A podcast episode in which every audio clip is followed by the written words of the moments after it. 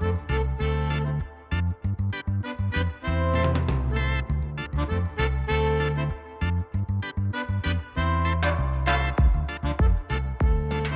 ター王のポッドキャストへようこそ。番組ホストの NBA は人です。先週鼻づまりと喉の異変で体調不良に陥りました。トレードデッドラインの後すぐに配信をやりたかったのですが諦めました。今週は体調が戻ってきたので活動を再開していこうと思います。前の配信でお伝えしていたシェイドン・シャープの動画ですがスラムダンクコンテスト出場自体ということですので今回は見送りたいと思います。ただその代わりに違う企画を準備しています。YouTube で今月中に何かやると思います。おそらくトレードデッドライン絡みの何かを配信形式でやると思います。決まり次第 Twitter で告知するのでチェックしてみてください。今回はトレードデッドライン前に起こったことについて話しましょうか。まず直近のトレード内容について振り返るとハートをニックスへトレードしてキャム・レディッシュスビトラフ・マッカイルク読み方合ってないかもです。ライアン・アーチディアックの条件付きの23年ドラフト1巡目指名権を獲得。その後に報告されていたシクサーズ・ホーネッツとの三角トレードに組み込まれたので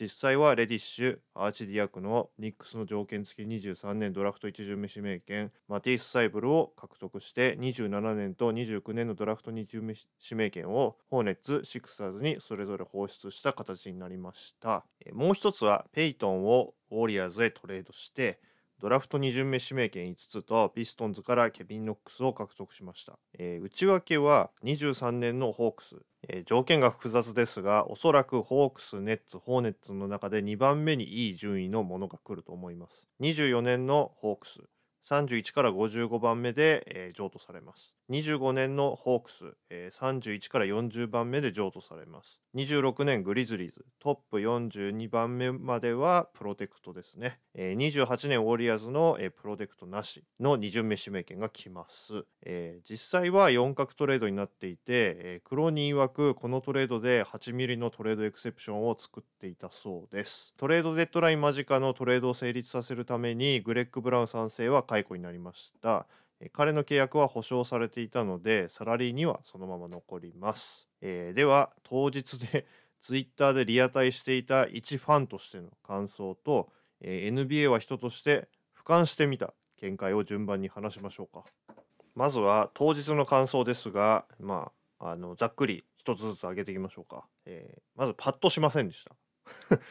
えー、で、サイブルはよく取ったと思います。で、えー、ペイトンがトレードされた時は不安に感じました。次が、えーと、ハートの見返りでドラフト1巡目指名権。しかも、えー、結構甘めなプロテクトがかかっている1巡目指名権を取ったのは上出来だと思いました。で、えーと、ヌルキッチが動かなかったことは結構絶望に的になりました。次が、まあ、来季契約下の選手のサラリーがなかなかにみんな小粒だなというのがちょっと不思議だなと思ってました。で戦力は少し低下したかな。というような印象です。で、えっと、まず、まあ、パッとしないということなんですけど、まあ、私は、えー、ここあのトレードデッドライン前の2週間ぐらいですねのチームの状況を見て私は結構勝ちにいけるというふうに感じてましたリラードとサイモンズを中心とした結構アンストッパブルなオフェンスを展開してるなというふうに感じていたので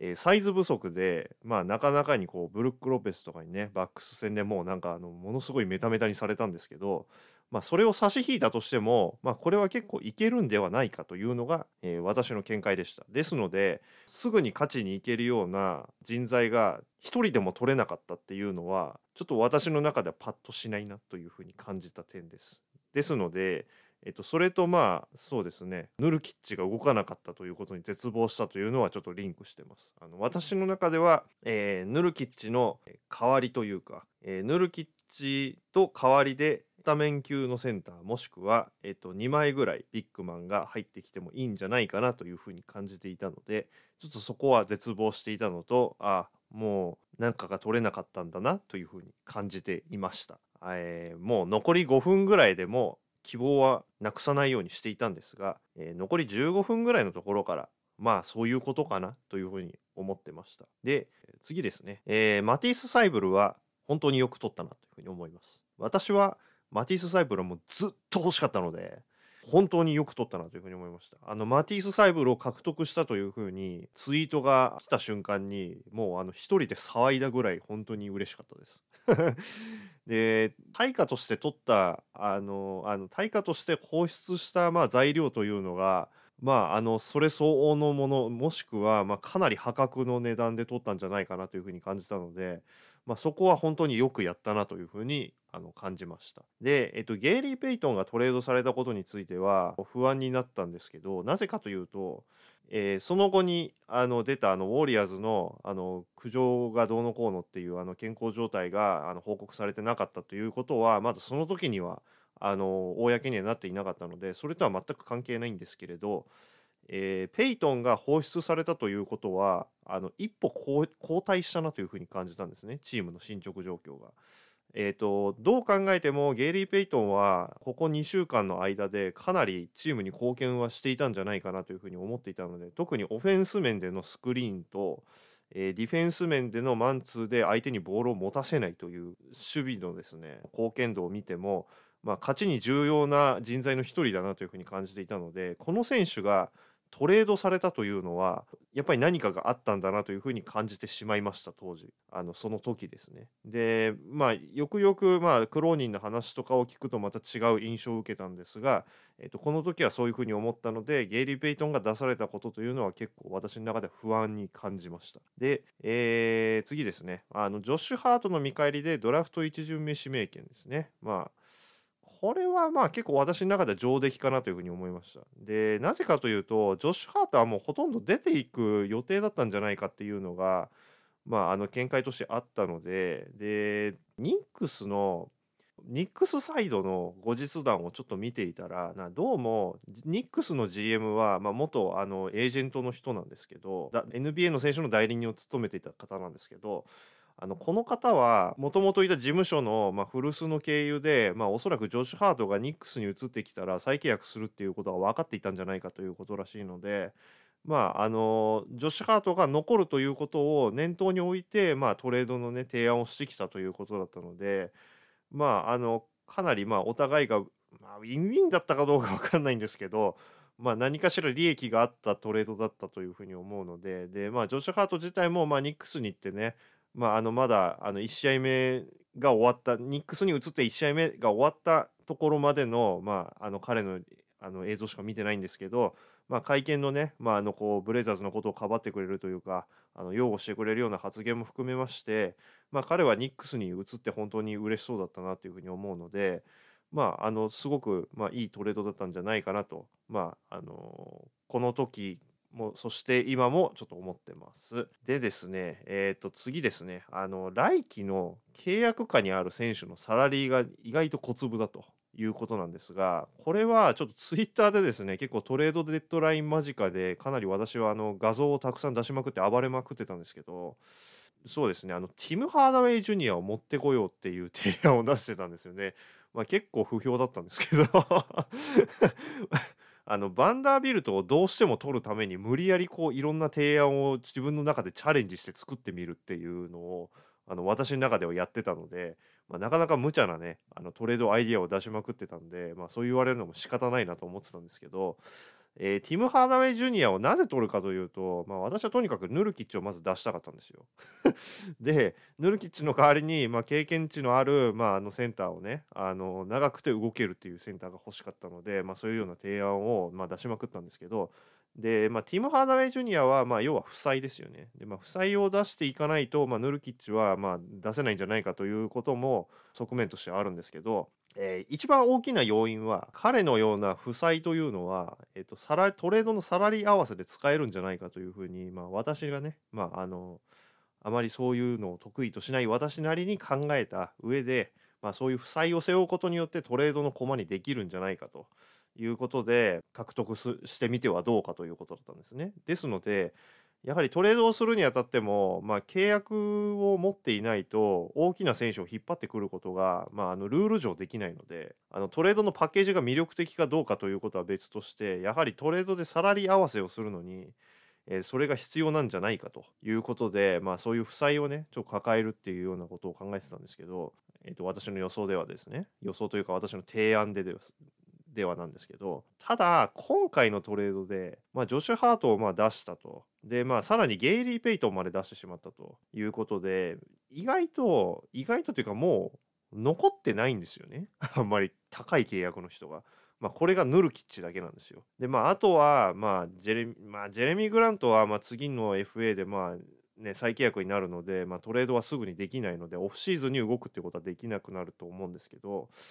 まあでできなかないんですけど、まあ、私はジェレミー・グラントを動かさないというところに、まあ、あのまず念頭で考えているので、まあ、彼はトレードの対象外というふうに考えた上でも、えーまあ、でサイモンズ、まあ、サイモンズも、まあ、出してまあ誰取るんですかということもあるので、まあ、結局リラードサイモンズグラントを出さないでどうにかしようというふうに思うと、えもうあとヌルキッチしかいないんですよ。結構大きい契約を抱えてるっていう人が。でなのでちょっとそこが不思議だなって思ったんですよ。で、まあ、この後、まあ NBA は人としての、まあ、ちょっと俯瞰したね見解を述べようと思うんですがそれと一緒にねジョーク・ローニンのトレードデッドラインの後の会見の内容についてもこうザクッと私の中でハイライトしようと思うんですけど、うん、そうですね。ちょっとその大きな契約を来季以降抱えてないっていうのがちょっと私の中で結構不思議です本当に。どうしていくのかなっていうのがあの非常にちょっとあの不思議に感じてます。でえっ、と最後ですね、まあ、戦力がまあ低下したと。まあ著しく低下したとは思わないんですけど、まあ、明らかに少し低下したっていうのは間違いないと思ってます。これは結構あの現地のあのビートライターあの現地のライターたちもあの言ってます。あのどれぐらい戦力が低下したかは分からないけれどもえっと、ジョシュ・ハートみたいな、まあ、ベテランの人間が、まあ、あの移籍してしまったということは、まあ、明らかに、まあ、ジョシュ・ハートですね。ジョシュ・ハートと、まあ、ゲイリー・ペイトンのような、まあ、ベテランの人間が、まあ、チームを去ってしまったというのは、まあ、間違いなく戦力が低下するだろうと。チームのブレイザーズの負けの要因として安定しないというところがあったことがあるので安定という定義とまあ真逆に位置するような若手をねあの取ったということはまあ実質その弱点をさらに露見することになるだろうということで、まあ、戦力は低下したんじゃないかなというふうには言われてます。で、えー個々の選手の、まあ、総評に関しては私は何とも言えないです。あのマティス・サイブルでさえ私は何とも言えないです。あの守備は確かにすごいと思うんですけどマティス・サイブルが今までいたチームはフィラデルフィア・セブンティシクサーズだけなので基本的には彼は背中に毎回ものすごいゴールキーパーがいたので特にプレーオフに出てた頃なんかはブレイザーズの、えー、とゴールキーパーとシクサーズのゴールキーパーはもう別の生き物なので あのなのであのマティス・サイブルはここから進化が問われると思います本当に。マティス・サイブルを特集した、えっと、リンガーの動画が去年出ててそれでハイライトされてたんですけど、えっと、ドック・リバースが対人のディフェンスはもうす凄まじいと。ただチームディフェンスに関しては今季すごく彼は成長したっていうところを切り取ってたんですよ。っていうことは彼は対人のディフェンスはかなりピカイチなんですけれどもチームディフェンスに関しては今のところまだ発展途上っていう可能性が非常に高いと思うんですね。ですので、え彼があのハイライトで見せてるようなもうあの凄まじいあのシュートブロックとかを炸裂させるにはやっぱりそれ相応のね後ろ盾が必要なんじゃないかということがちょっと私のあの実は頭の隅にあってあの実は手放しでそこまで喜ぶべきではないのかなというふうにも考えてますただしあのディフェンスをするだけの身体能力とあのディフェンスの嗅覚を持ってるっていうのは間違いなくってディフェンスのセンスに関してはもう本当に NBA でトップ3に入ると思います うん、そうですね。でも、スリーポイント入ったら、もうおそらくもう急になんか化けると思います。もうディフェンスに関しては、もう相当能力がぶっ飛んでるんで、まあ、試合によってはかなり彼はあの目立つと思います、本当に。あのプレータイムさえもらえれば。で、ビラップスは多分使う気満々なんで、あの、なんといっても、まあ、彼は去年のオフシ、あの去年で、去年の夏にもうすでに、ブレイザーズが何とかして獲得と獲得しようというふうに考えてたみたいなのでで今回も、えっと、マーベリックスと取り合いになってたっぽいんですよ。で、えっと、去年の夏もマーベリックスと多分取り合いしてたんですよ。でマーベリックスがドラフト一巡目指名権をシクサーズから要求された時点で95%まで話がまとまっていたのにどうもそこから一歩踏み出せなかったところをあのブレイザーズがホーネッツからとマクダニエルスを、えっと、J, J ジェイレン・マクダニエルスですかね。それ兄貴の方ですかね。ミネソタじゃない方のマクダニエルスと、えっ、と、を持ってくる話をもうすでに取り付けていて、で、そこから、まあ、シクサーズにその話を流したと。で、そこから、えー、ドラフトじゃなかった、えっ、と、まあ、マティス・サイブルをね、あの獲得してくるっていうような、まあ、流れを作ったんじゃないかなというふうに思ってます。なので、結構横からかっさらった感はあると思います。もしそうだとしたら結構グッジョブじゃないかなというふうに感じてます。はい。で、えっと、私の感想はまあ結構どうでもよくって、次はですね、NBA は人としてね、苦労人の会見やまあ後日談を踏まえた上でのね、見解をまあ話していきましょうか。苦労人がまあトレードデッドラインの後にね、語ったまああの長田らしいまあ会見があったんですけど、まあいくつかちょっとね、ハイライトして話していこうと思います。えー、まずですね、今回のトレードデッドラインの目標は Be extremely aggressive ということなので、まあ、結構ね、積極的に取りに行くっていうことだったみたいですね。で、まあ、背景としては何人かの選手がね、チームにとって、まあ、 difference maker だと、まあ、高い能力でこのロスターに適合するような存在になると見ていたんですけれども、まあ、獲得することができませんでしたと。で、まあ、必死になって獲得しに行ったんですが、まあ、空振りに終わったということだったんですね。で空振りに終わったのでまあ super opportunistic になったとまあ要は次の動きに動けるような、まあ、準備に、まあ全、全振りしたと。で、まあ、ドラフト権を集めて、まあ、アセットを増やしましたよと。で、現状将来でチームに貢献してくれるような若手選手を獲得しましたよっていうことですね。で、まあ、これが、まあ、ドラフト1巡目指名権であったり、まあ、ドラフト2巡目指名権であったり、えー、キャム・レディッシュであったり、えー、マティス・サイブルであったということなのかなというふうに思います。で、えー、優勝できるチームにはすぐにでもしたいということも言ってます。えー、今回は残念な結果だったし、まあ、今日この場でね優勝できるようなチームを報告したかったということは言ってました。まあこれはまあどうですかね。まあ、あの建前ということもあるんじゃないかなというふうに私は感じました。で次ですね、え次の夏には大きく動けると信じていると、え、強がりに感じるかもしれないが昨年もどうにかしてグラントを獲得しましたよと。で、えー、消極的な動きには見えないと思うはずだと。えー、その時が来たら全てをかけるし、まあ、リラードを中心した中心としたチームを作るために、まあ、強いね義務感を感じていますよっていうようなことも言ってましたね。で、えっ、と、まあ、リラードにはね、理解をもらっていますよと。えー、何度もリラードとは話しているし、まあ、すぐに、まあ、こうね、パッと結果が出るっていうことも、あのあ違う、えーと、すぐにねこうパッと結果が出ないということも、まあ、理解してもらってますよっていうことは言ってました。でまあトレードはねそんなに簡単なことではないんだっていうようなこともねあの遠回しにでは言って遠回しではあるんですけど言ってました。えっ、ー、とまあいろんなところとね接点、まあ、タッチポイントっていうふうに言ってたんですけどまあ私の中では接点というふうに訳したんですけどまあいろいろなところと接点を持って、まあ、全ての動向をね気にかけて、まあ、迅速に備え動けるようにね備えておく必要があると。で、まあ、グラントを取るのには、まあ、4ヶ月はかかったとね、いうことなんですよ。まあ、いろいろね、まあ、下準備ありましたよね。まあ、トレードエクセプション作ってみたりね。まあ、マッカラムトレードしてみたいなのもいろいろあったと思うんで、まあ、それを言いたかったんだと思います。で、まあ、シカゴブルースにね、渡しちゃってるあのドラフト権についてですね。まあ、これについてどう思うかっていうのは、まあ、楽観視できると。基本はプロテクションがかかっていて、ロッテリー以上であればね、まあ、戻ってきますよと。ただ、トレードに混ぜるには不確定要素が多くて複雑になると。で、じゃあこのブルズと制限解除のために、このプロテクションをね解除のために、まあ、この期間で接触してましたかっていうような質問が来たんですけど、まあ、先方とは何度も話していたと。もし必要になったら声をかけるみたいな感じにはなっていたと。らしいんですよ。まあちょっとこれはね、あの先後で話しましょうか。で、えっと、サイズのあるね、人材が取れなかったことについて。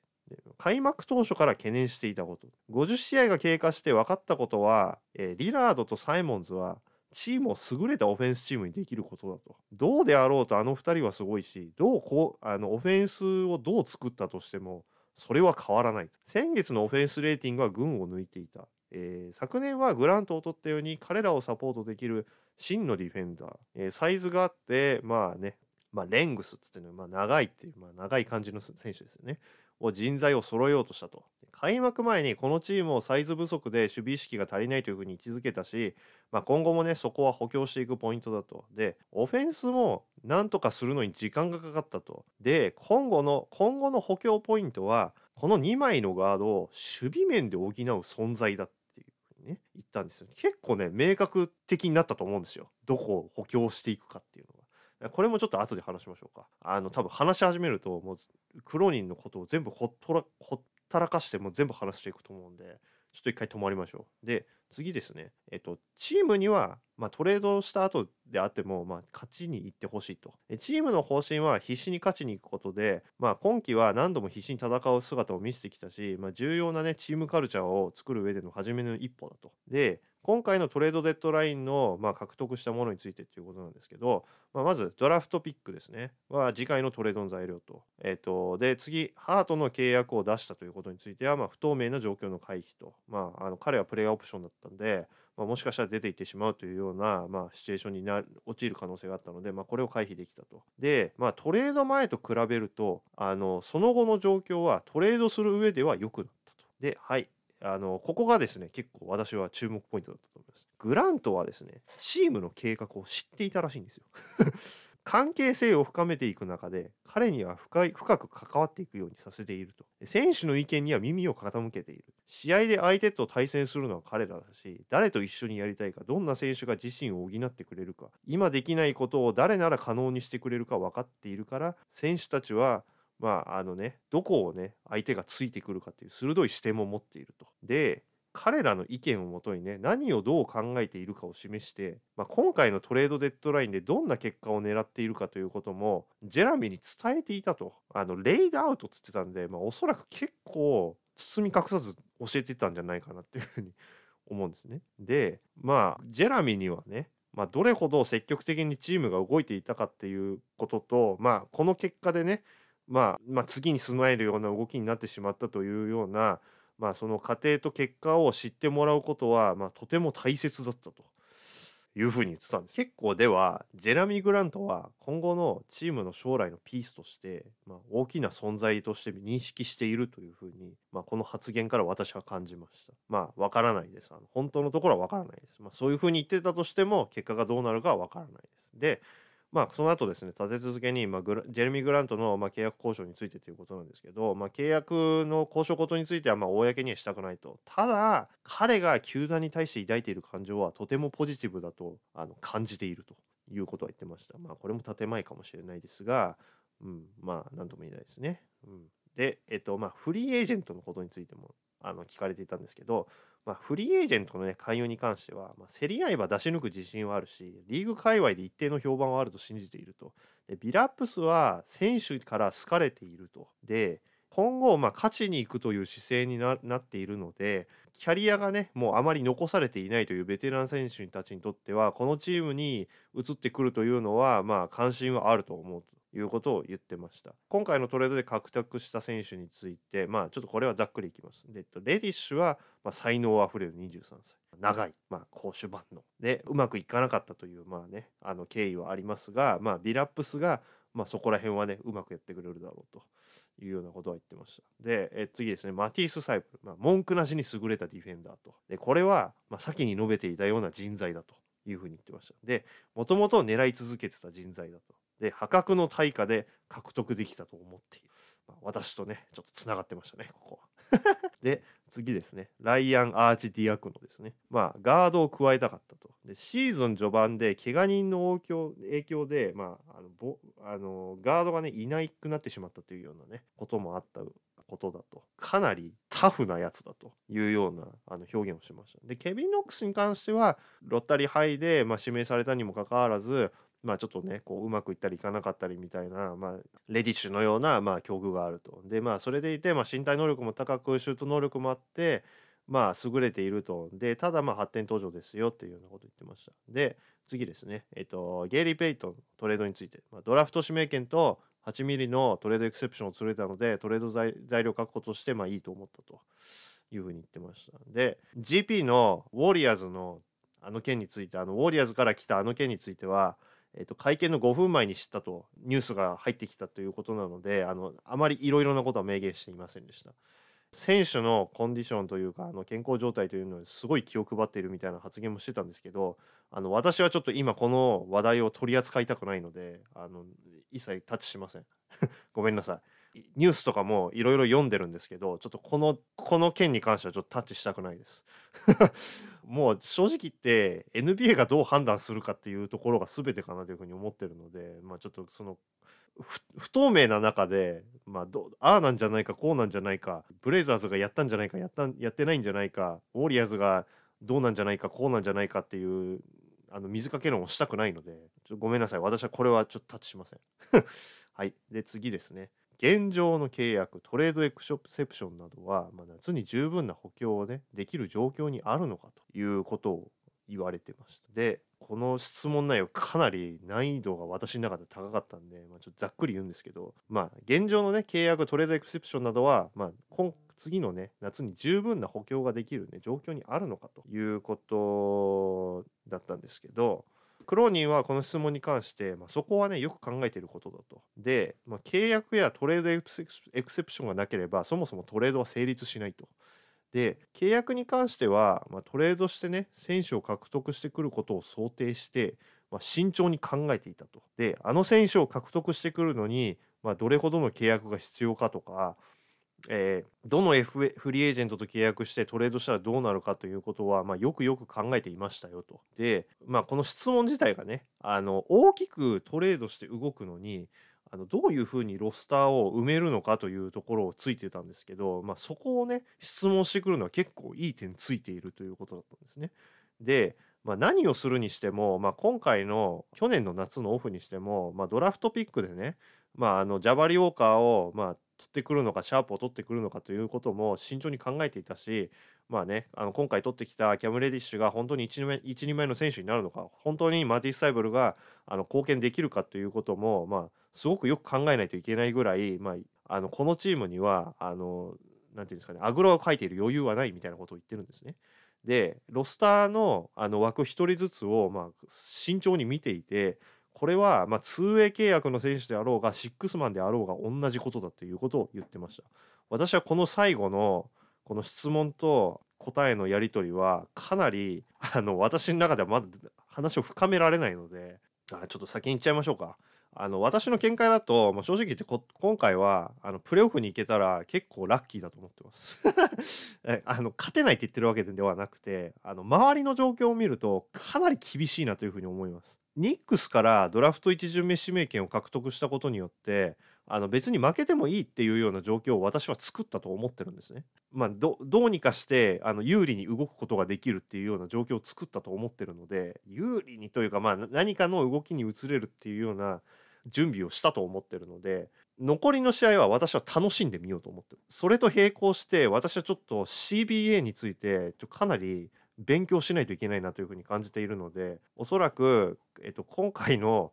今シーズン残りの今シーズンの残りは私はもう多分 CBA の勉強ということを目標にするはずだなるのであのオフシーズンはちょっとそれ相応のお話ができるようになっていたいなというふうに思ってます。はいまあちょっとそんなことなんですけどですので、えっと、最後にクローニンの発言のハイライトとして紹介した、まあ、契約状況とかねそういうのを、まあ、どういうふうに考えているかという質問に関してはちょっとあまり意見しないようにします今回は。ちょっとですねあの穴だらけになる可能性があるのであの今回のポッドキャストでは控えておきます。でじゃあちょっとですね順々に振り返っていきましょうか。えーと、まずですね今回のトレードデッドラインのあの動きとして目標は Be Extremely Aggressive だ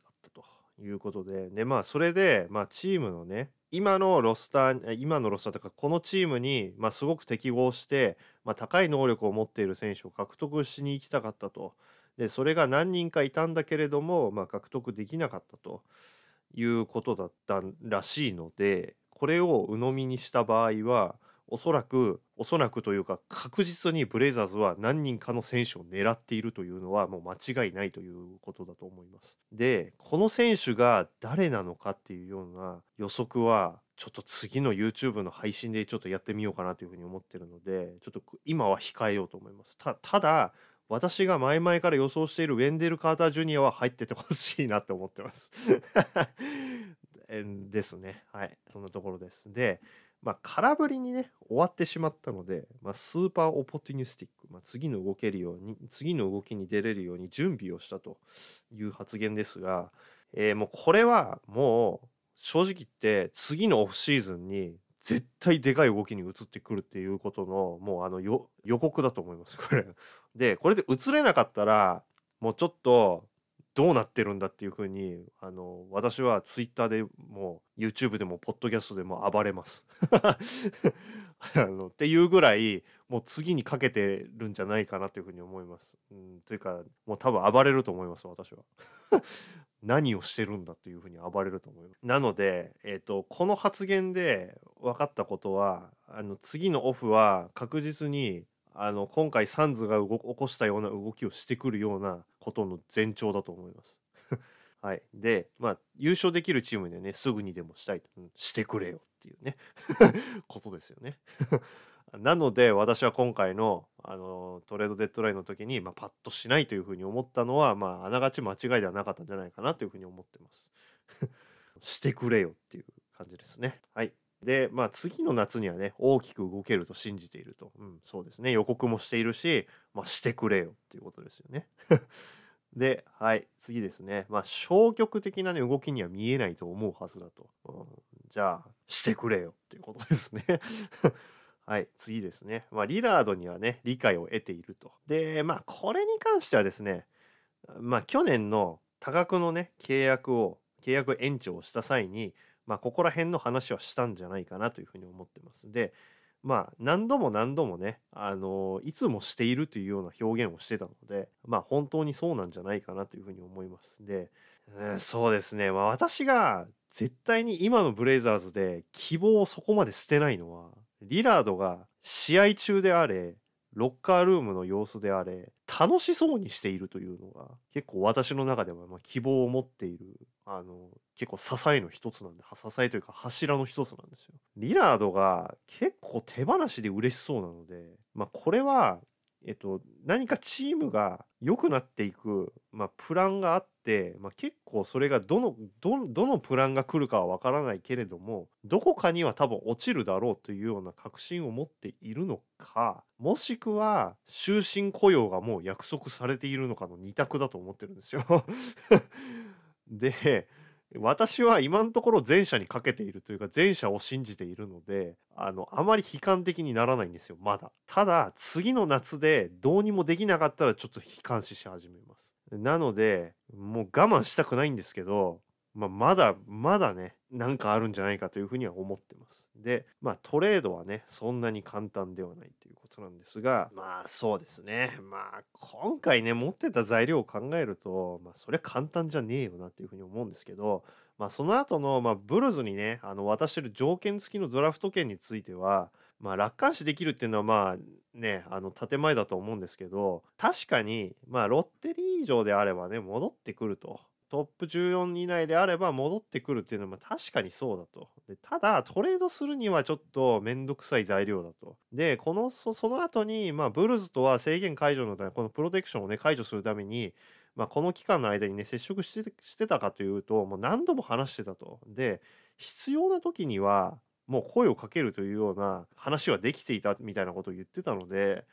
まあおそらく、まあ、B エクストリームリーアグレッシブっていうふうに言ってたんで、まあ、本当に何かの話があれば、まあ、動いていたんじゃないかなというふうな気はします。ただ、まあ、話をまあね準備してくるっていうのはまあもちろんあの上等手段だと思うので、まあ、それぐらいのね話の筋道は立ててたとは思うんですけど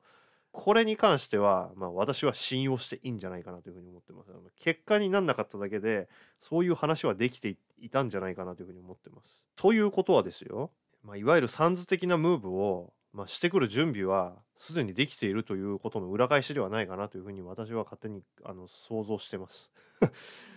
でそれをどういうふうにプロテクション解除してくるのか知らないですけど今のブルーズの状況を見るとドラフト指名権っていうのはままあまああの魅力的ではないかなというふうに思っているのでで今回ニックスからね結構甘めのプロテクションで23年のドラフト1巡目指名権を獲得しているのでこれがまあニックスがプレーオフに出ればもうあの確実に回ってくるんですよ。で出ちゃったとしてもドラフト1巡目指名権、えー、と4つと4つになるので、まあ、実質ドラフト2巡目指名権が9枚あるかえードラフト1巡目指名権1枚とドラフト2巡目指名権5枚があるかというような状況になったので、まあ、ドラフト2巡目指名権もね結構制限がもうなんかぐちゃぐちゃなんで、まあ、これ本当に手に入んのみたいな感じなんですけど、まあ、何してもねあのドラフト2巡目指名権は数の暴力で攻めれば何かしらいいやつが手に入るっていうのは今回のトレードデッドラインで分かったんで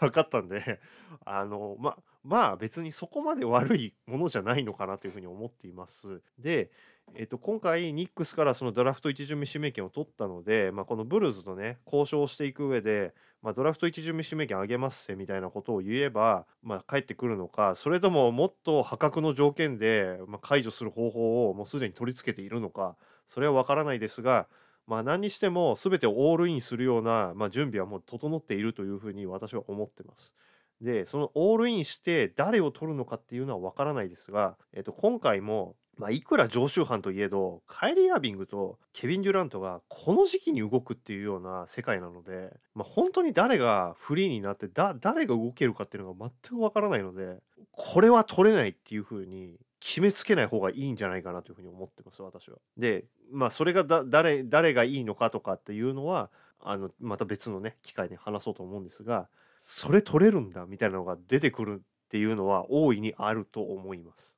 はい。で、次ですね。まあ、サイズのある人材が取れなかったということについて、で、この質問に対して返ってきた答えが、なんか的外れなような感じがするんですけど、意外と私の中では、この質問に対して返ってきた答え自体が結構魅力的に聞こえて、まあ、サイズのね、ないっていうことと、まあ、ディフェンス意識がないとか、そういうことに関してはもうね、そもそもね、開幕当初から、まあ、分かっていたし、まあ、懸念してたことだと。ただ50試合が経過して分かったことはデイムさんとアントが、まあ、チームを優れ優れたオフェンスチームにできることだと。で、まあ、どどうであろうがこの2人はまあすごいと。でこうオフェンスのおそらくこのあの言い方だとオフェンスの戦略コンセプトをどう作ったとしてもそのそれ自体は変わらないと。まあ、要はこの2人がいれば、まあ、オフェンスとしてはすごく優れたチームになるということなんですよ。で私は、まあ、これをすごくあそうなんだやっぱりっていうふうに思ったんですよ。であの先月からオフェンスレーティングはま群を抜いていいということなんですけどでまあオフェンスレーティングですね、まあ、先月ですね1月がまあ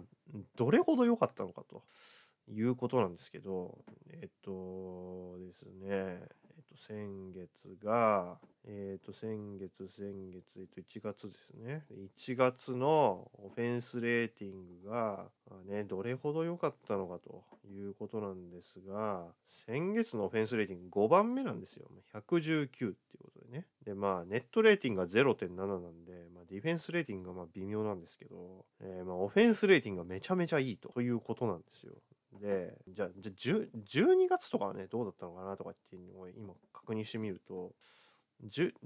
月はね3番目なんですよ。でえっ、とじゃ11月どうでしたかっていうふうに見ると11月は、まあ、そこまでね群を抜いてよくはなくって11月は19位なんですね。でじゃあ10月にあの結構ぶっ飛ばしてた時期ですね。でおこれどんくらいだったのかなっていうふうに見るとえっ、とですね10月は10月は10位。114.2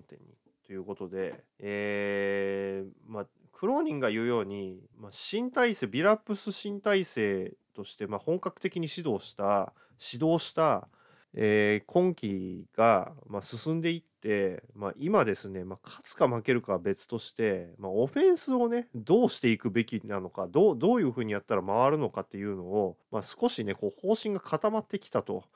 いうことではないのかなと。で、えーということはですよ何が必要なのか何が必要じゃないのかというのが、まあ、分かってきたと。でじゃあそれが何なんだということで言っているのが中心メンバー、まあ、サイモンズと、えーデイミアン・リラードをサポートできる、まあ、ディフェンダーだと。サイズがあって、まあ、長さがあるね、まあ、人材だと。でこれがまあ、今後のね補強ポイントなんだと。このガード2人を補うようなね守備面でっていうことなんです。ねじゃあそういう人材取ってきてよっていうことなんですけどまあそれが、まあ、今回のトレードデッドラインのところで獲得したのが、まあ、まさにマティス・サイブルだったというような言い方なんですけど、うん、あそう。じゃあ取ってきてくれよっていうことなんですよ。それを。ね？って思ったんですよ。でそれを取ってきてくれよって思ったんですけど取ってこれてないじゃないかっていうのがまあ最初に言ってた一ファンとしての、まあ、見解なんですよ。まあまあいいですわ私のまあ見解はまあ置いておいて俯瞰しないといけないので今は。なので、まあ、とにかくサイモンズとリラードを、まあ、守備面で支えられるような人材がまあ欲しいと。でそれがまあ長くて、まあ、サイズのあるような選手だと。で、まあ、ディフェンダーだと。いうことなのでまあそういうことみたいです。はい。でじゃあトレードのね後にまあジョシュ・アートとかねゲイリー・ペイトンとかベテランが出てってしまってで、まあ、かつねまあこう空振りに終わってしまったということなんですけどじゃあもうこれはもうドラフトをね目指すのかそれともまプレーオフには行くのかというような質問が来た時に、まあ、チームには勝ちに行ってほしいとチームの方針は必死に勝ちに行くことだとでまあ今までも今季はま何度もね必死に戦う姿を見せてきたしこれはチームカルチャーを作っていく上で重要な初めの一歩なんだということですので応援しがいがあるんじゃないかなとは思うんですよ。勝たないとダメだということではなくあの頑張って勝ってよっていうあのが頑張れっていうようなね あの姿勢でねいてもいいんだというふうに思わせてくれる一言でしたね。はいなので、まあ、この言い方をしたっていうことは、まあ、正直言ってプレーオフには、まあ、もう本当に狙いに行くっていうような立ち位置ではないっていうのを、まあ、宣告したんじゃないかなという気がします。で次ですね、まあ、今回のねトレードデッドラインの、まあ、獲得したものについてということでで、まあ、ドラフトピックは、まあ、トレードの材料だと。でまあ、ハートの契約に関しては、まあまあ不透明なね、状況の回避をするためだと。で、今回のね、トレードをした後は、トレードする前と比べると、まあ、トレードをするという観点では、まあ非常にね、あの、いい立ち位置になったということらしいので、オフには動くんじゃないかなということですかね。はい。で、えっと、まあ、グラントはね、チームの計画を知っていたということで、でまあ、この質問がね、飛んできた時に、まあ、来季 FA になるかもしれ知れないジェレミー・グラントなんですが、みたいな前置きがあったんで、まあ、そのことを踏まえての、まあ、このですね、まあ、関係性を深めていく中で、まあ、彼にはもっとチームのねこうやりあのやり方というか、まあ、今後のね身の振り方っていうところに、まあ、関わっていてあの関わらせるようにしているというような発言をしていてで今回のトレードデッドラインで、まあ、こういう考えのもとで作ってあのこういうようなあの選手たちを獲得するとこういうロスターになるんだっていうのをグラントには話していたということなので、えー、グラントは将来の構想の中に入っていてかつ、まあ、長期的にいる人材なんじゃないかなというあの感じですこれだと。でグラントの契約交渉については、まあ、交渉ごとについては公にしたくないと。あこれはもう前から言ってることですね。まあ、あのクローニーはリラードと再契約した時も何て言うんですかなんかオプションとかどどうだのこうだのあるんですかみたいなこと聞かれた時にもあの明言はしないっていうふうにあのニコニコして言ってたので、まあ、彼はそういう人です。なのであの契約ごとについては公にしたくないっていうのは結構彼の建前です。建前というかあのいつも言ってる上等句みたいな感じなんであの難航してるから言いたくないとかそういうようなニュアンスではないと思います。でえーと、グラントがあの球団に対して抱いている感情はとてもポジティブだというふうに感じているっていうふうに言ってたのであのそういうことではないかなと。でまあクラッチにね、まあ、あのくら替えしたっていうので、まあ、結構なんか移籍するんじゃねえかみたいなことを、まあ、あのこれは別に国内ではなくあの英語圏の方々もそれ言ってます。で、えーと、ビートライターのあのダダニーであったり、えーと、勝敗金であったりは再契約するっていう方にもう意見固めてます彼らは。確約するんではなく彼らはチームの関係者とかと話をした感じグラントがあの移籍するっていうようなことはまずないだろうっていうことらしいんですよ。でジェレミー・グラント自体もチームにフィットしているしチームにいて楽しそうだから、まあ、それはないだろうとん。でリラードはあのオリンピックでずっと勧誘していたというような背景もあるので出ていくことを前提に取ってきたとは思えないと。いうことなので、まあ、正直言うと私もそこに関してはもう彼は再契約するっていう方で固めてます。まあ私が固めたところでどうなんだって感じなんですけどグラントは私は残留すると思ってます普通に。なのでクラッチに変えたからレイカーズに行くかもしれないとかどどうのこうのとかってまあもちろんねクラッチスポーツの重要関係者がいるのでそういうふうに思うかもしれないですけどヌルキッチもクラッチですからね。でラプターズのニック・ナースもクラッチですから。で OG もクラッチだしもういっぱいいますクラッチ正直言って。なので別にディアロン・フォックスもクラッチです。でディアロン・フォックスは今季の途中にクラッチにくら替えしてるんでえっ、ー、とまあ分かんないですよ統計取ったらもしかしたら移籍してるっていうような統計になるのかもしれないですけどあのエージェントをくら替えしたから移籍したいっていうことなのかなっていう気もするんですね。でエージェントをくら替えしたっていうのがどういう意味なのかっていうのは私はちょっと分かんないんですよ。で なのでクラッチスポーツに変えたから移籍するっていうのはちょっとなんか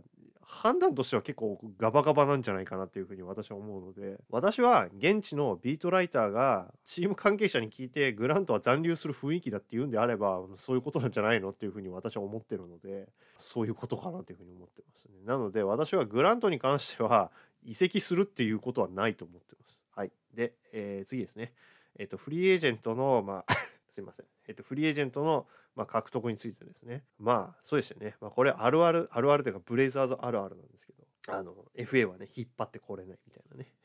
でまああのこれこれを、まあ、引き合いに出して質問してたんですけどこれ質問してた方がねまた地元のニュース局の方なんですよね。結構辛辣だなって思ったんですけど、まあ、このことに関しては、まあ、FA に関してはね競り合いは出し抜く自信はあると。まあそう言いますよね。でビラップスは選手に好かれていると。これは私はそう思うんですよ、本当に。あの、どこと試合しても、ビラップス絶対選手と話してるじゃないですか。あの、サイドで、サイドからボール出す、出す時とかも。で、彼はコーチになる前は、あの、普通に現役選手に教えに行ったりとか、あの、ただで、あの、教えてやるよ、みたいなこと言って、あの、時間取ったりとかしてるような人だったので、彼は選手のコネは持ってると思います。で、これがベテラン選手だった場合は、確実に、すごいツールになると思うので私はまあ結構ビラップスのその選手網っていうのはまあ期待というか信じていいんじゃないかなというふうに思ってます。で次ですね。で、えっ、ー、とまあ、獲得した選手、まあ、そうですね、レディッシュ。えーまあ、レディッシュはですね、まあ、レディッシュは才能あると私も思います。もう、ね、間違いなく才能あると思っていて、でキャム・レディッシュが来た時に、もうあのニックスのポッドキャストとか、ニックスがそのどうなってんのかみたいなこととかも結構調べたんですけど直近のことに関しては、まあ、まあまあ調べたと思ってるんですけどキャム・レディッシュに関してはニックスのファンの方々はめちゃめちゃ期待してましたマジで。あのなんで出さねえんだみたいなことは結構賛否両論だったみたいででただティボドーは起用しないっていうようなスタンスだったっぽいんですよ。でこれ結構不思議でニックスの GM とティボドーは関係性はいいはずなのにそのニックスの GM のレオン・ローズがキャム・レディッシュを取りたいって言って取って取って入れたはずなのにティボドをあまりローテーションに混ぜたがらなかったっていう結構謎な背景があるんですよ。でこれが直近の試合までに行くとレディッシュ陣営とティボドーが言い争うような状況になるまであの結構泥沼化してたらしいんででティボド自体もレディッシュのことに聞かれるとことについて聞かれると明言はしないものの、まあ、それっぽいことを言っていたということなので、えっと、キャム・レディッシュに関してはあの正直言って私はもうな謎だというふうにしか言えません。で、まあ、1試合目が終わって試合後の会見とあとまあ今までのハイライトとかを見てる感じまあえっ、ー、と彼は結構スマートなやつだなというふうに思います。あの会見とか見ててもまあ離れしてるっていうのもあると思うんですけど高校時代からまあすごく有名なね子だったっていうのもあってあの離れはしてるなというふうに思うんですけど、まあ、結構こなれてるなっていうようなイメージです。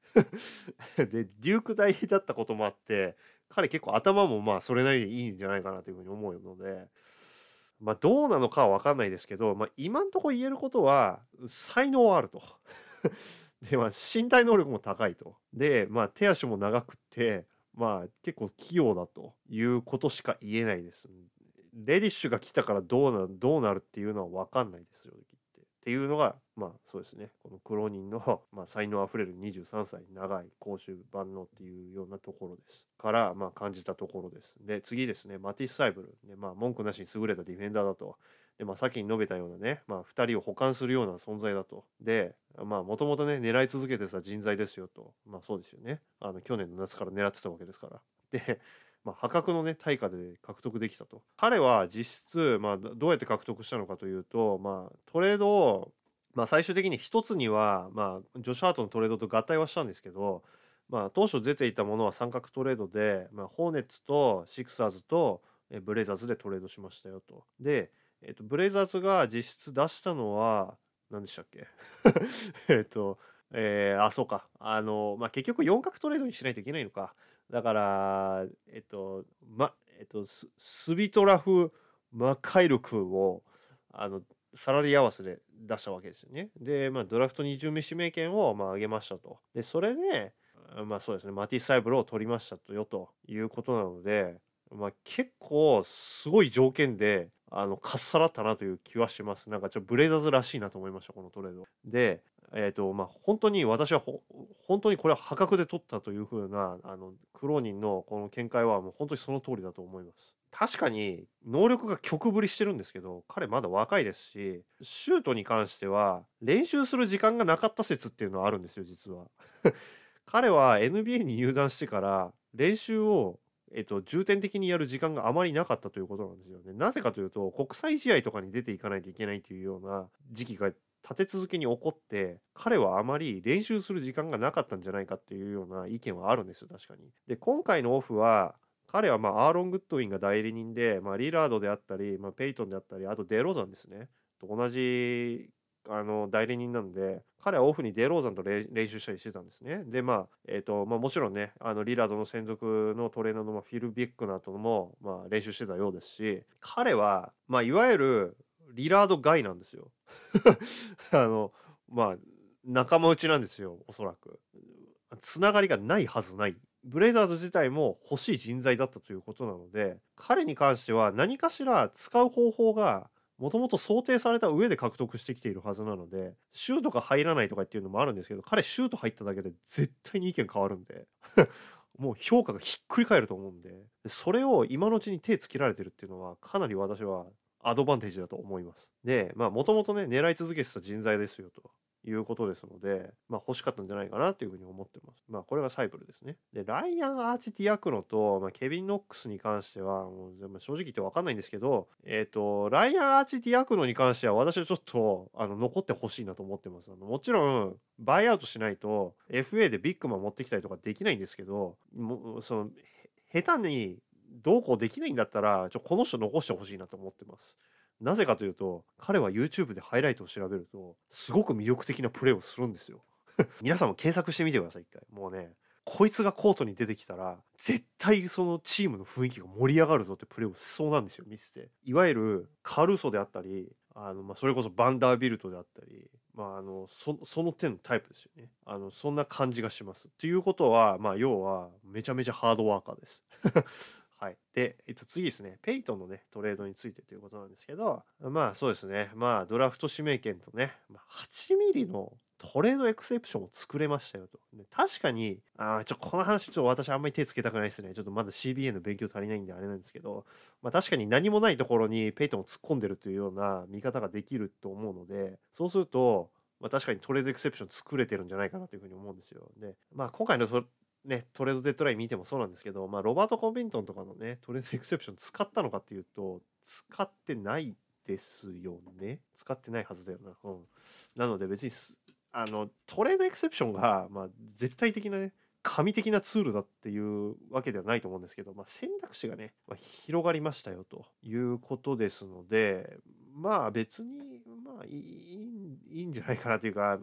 まあそうですね、このペイトンに関しては、まあちょっととその健康問題がっていう話では全くなくって、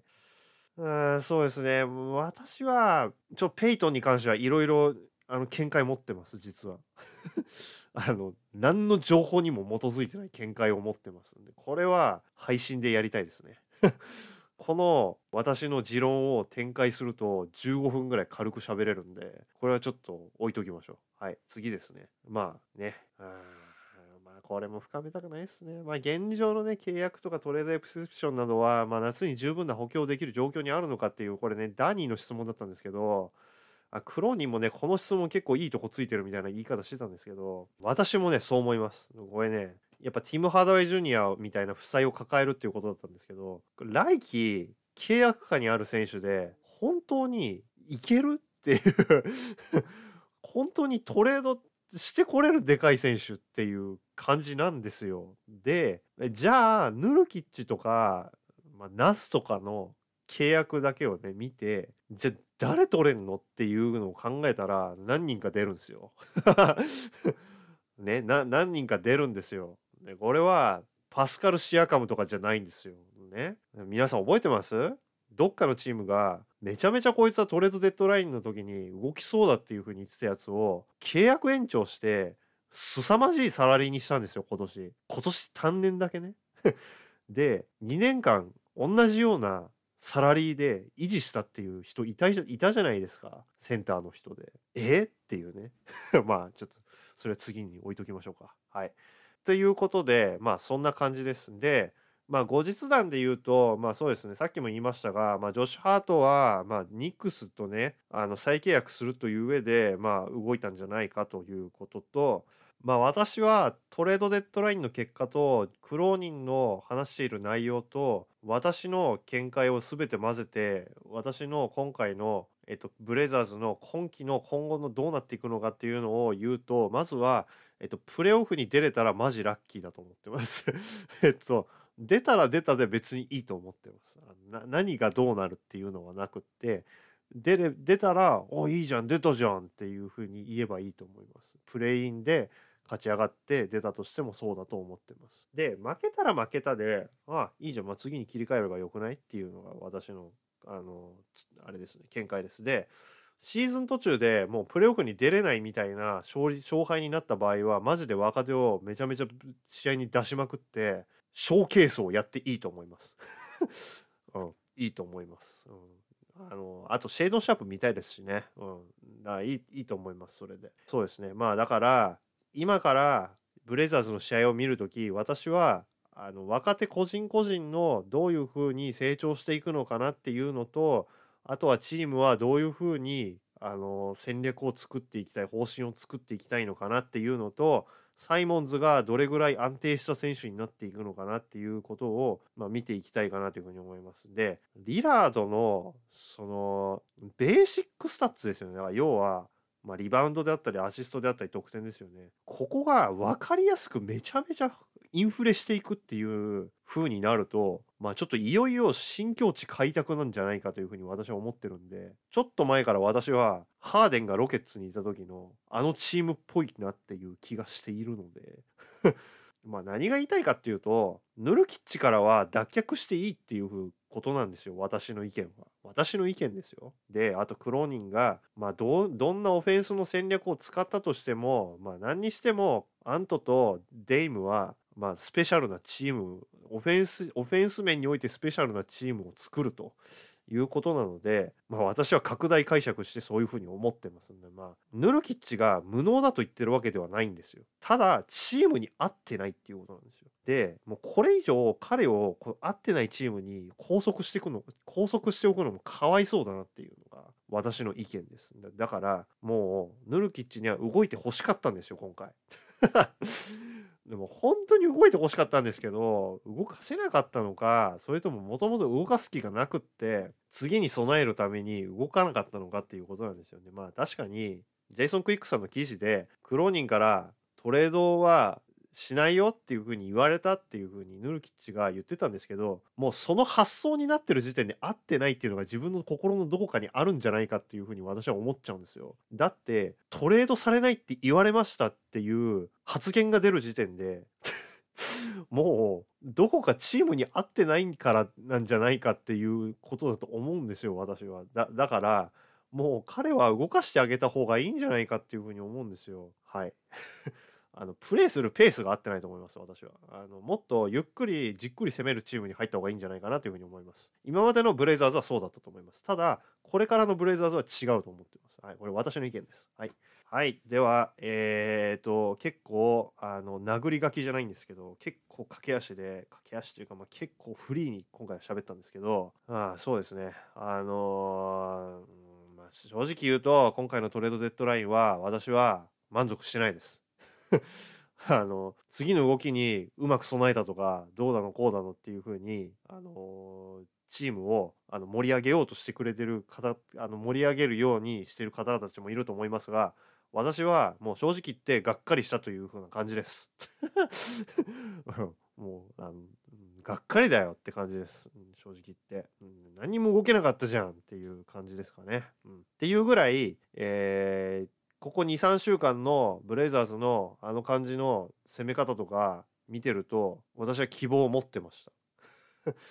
はいということでえー、今月中ですかね。あのおそらく配信やると思います。で1回目の配信は結構私が一人で説明しまくるようなあの配信だったんですけど次の配信はちょっとあの配信のまあちょっと形式を変えてあ皆さんのねコメントとちょっとリアルタイムでねこうキャッチボールできるようなね形とかにしたいなというふうに思ってるのであのちょっとできたらなんですけどまあやっぱりねこうコメントとかが来たらそれに対してまあこうちょっとリアルタイムでねこうなんか私はこう思うみたいなのでもあなたたちあなたたちが皆さんどう思います？みたいなことをあのやるような配信にしたいなというふうに思ってます。ちょっと次は、あの、なんていうんですかね、交流の場みたいな感じにしたいと思ってます。はい。ということで、今回はここまでです。あの、この私のただ一人、一人独り言をただぶつけているようなポッドキャストを最後まで聞いてくださった方、あの、なかなかのつわものだと思います。